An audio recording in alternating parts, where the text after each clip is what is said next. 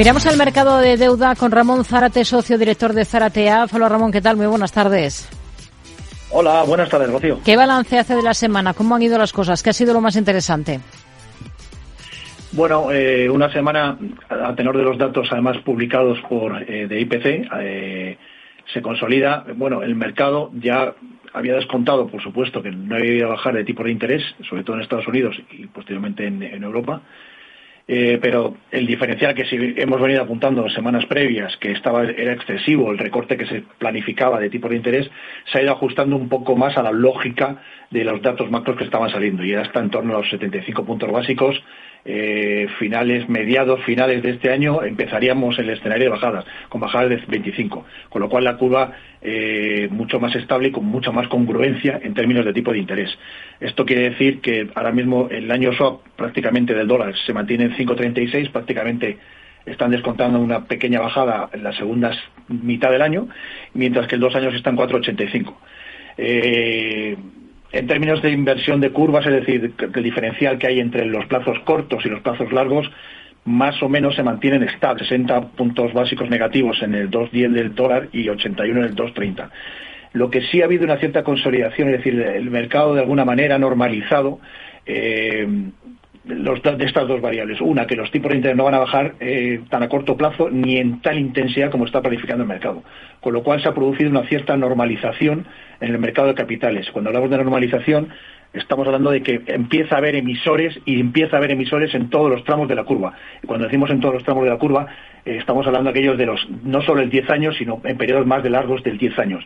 En cierta parte, eh, en cierto modo, ha contribuido el mismo Tesoro americano, emitiendo la semana pasada alrededor de 121.000 millones de, de dólares en bonos eh, con vencimientos 3, 10 eh, y 30 años y fijando los diferenciales que está dispuesto a pagar. Eh, 4,13 en el, en, el, en el 3 años, 4% en el 10 años y 4,25 en el 30 años. La consecuencia inmediata es que se han consolidado los diferenciales que paga contra la curva IRS.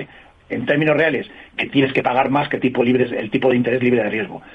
Obviamente, todos eh, el resto de emisores se han dado cuenta que si quieren coger papel a largo plazo y consolidar sus balances, de alguna manera tienen que pagar algo parecido a lo que está pagando Estados Unidos, con rating incluso superior en la mayoría de los casos.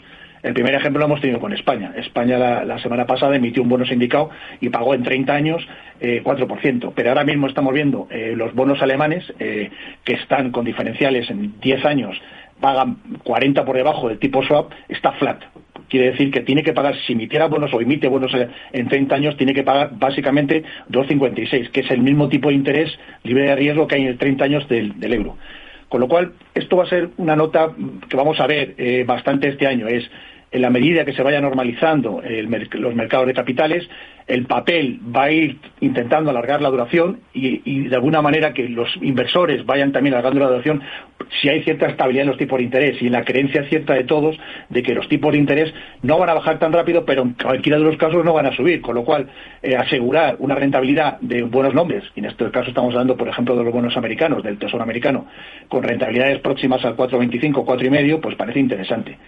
Eh, ejemplos prácticos eh, de corporates. Esta semana hemos tenido eh, IBM en el mercado de capitales que ha hecho una macroemisión en todos los plazos, pero al, efecto de lo que nos interesa comentar es, los tipos que ha pagado en el plazo de 10, 20 años y 30 años.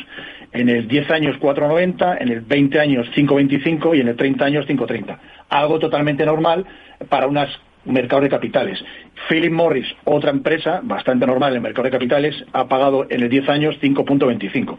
Y así vemos cada vez más nombres eh, que están alargando la duración de las emisiones, eh, pensando que bueno que este va a ser un escenario razonable, con lo cual eh, pensamos que el, escenario que está apuntando los tipos de interés es el razonable y el natural y no debía de tener nada especial eh, eh, sobre las bolsas y sobre el equity. Es decir, las empresas ya están dispuestas, es decir, aquellas que son rentables y producen beneficios, están en principio dispuestas a asumir estos costes y sobre todo estos costes a muy largo plazo, a 30 años. Hmm.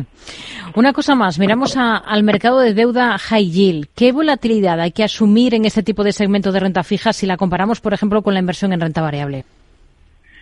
Bueno, eh, pues contra la creencia que tienen eh, eh, la, mayoría de, la mayoría de los usuarios o los, inversores, sobre todo los tramos minoristas, el high yield tiene menos, tiene menos volatilidad que, invertir en equity, en acciones, mientras que el, equity normalmente tiene más del 20% y dependiendo de qué tipo de, sector cotiza el equity, es decir, no es lo mismo una acción de una tecnológica que una acción de una utility, pero de media todas están por encima del 20%. Y, sorprendentemente, eh, el high yield, el bono de alto rendimiento, es decir, aquel que tiene eh, el rating del emisor está por debajo del triple B, y normalmente lo que cuando hablamos de high yield no nos estamos refiriendo a los distress, a los bonos distress, es decir, eh, que están por debajo de B, de rating B, por decirlo de alguna manera con la letra, eh, estamos hablando siempre de bonos con B o single B o double B, es decir, que tienen una B o dos Bs, dos tramos por debajo del investment grade. Y su volatilidad no suele estar eh, por encima, suele estar por encima del 5 y por debajo del 7, en torno al 5 al 7.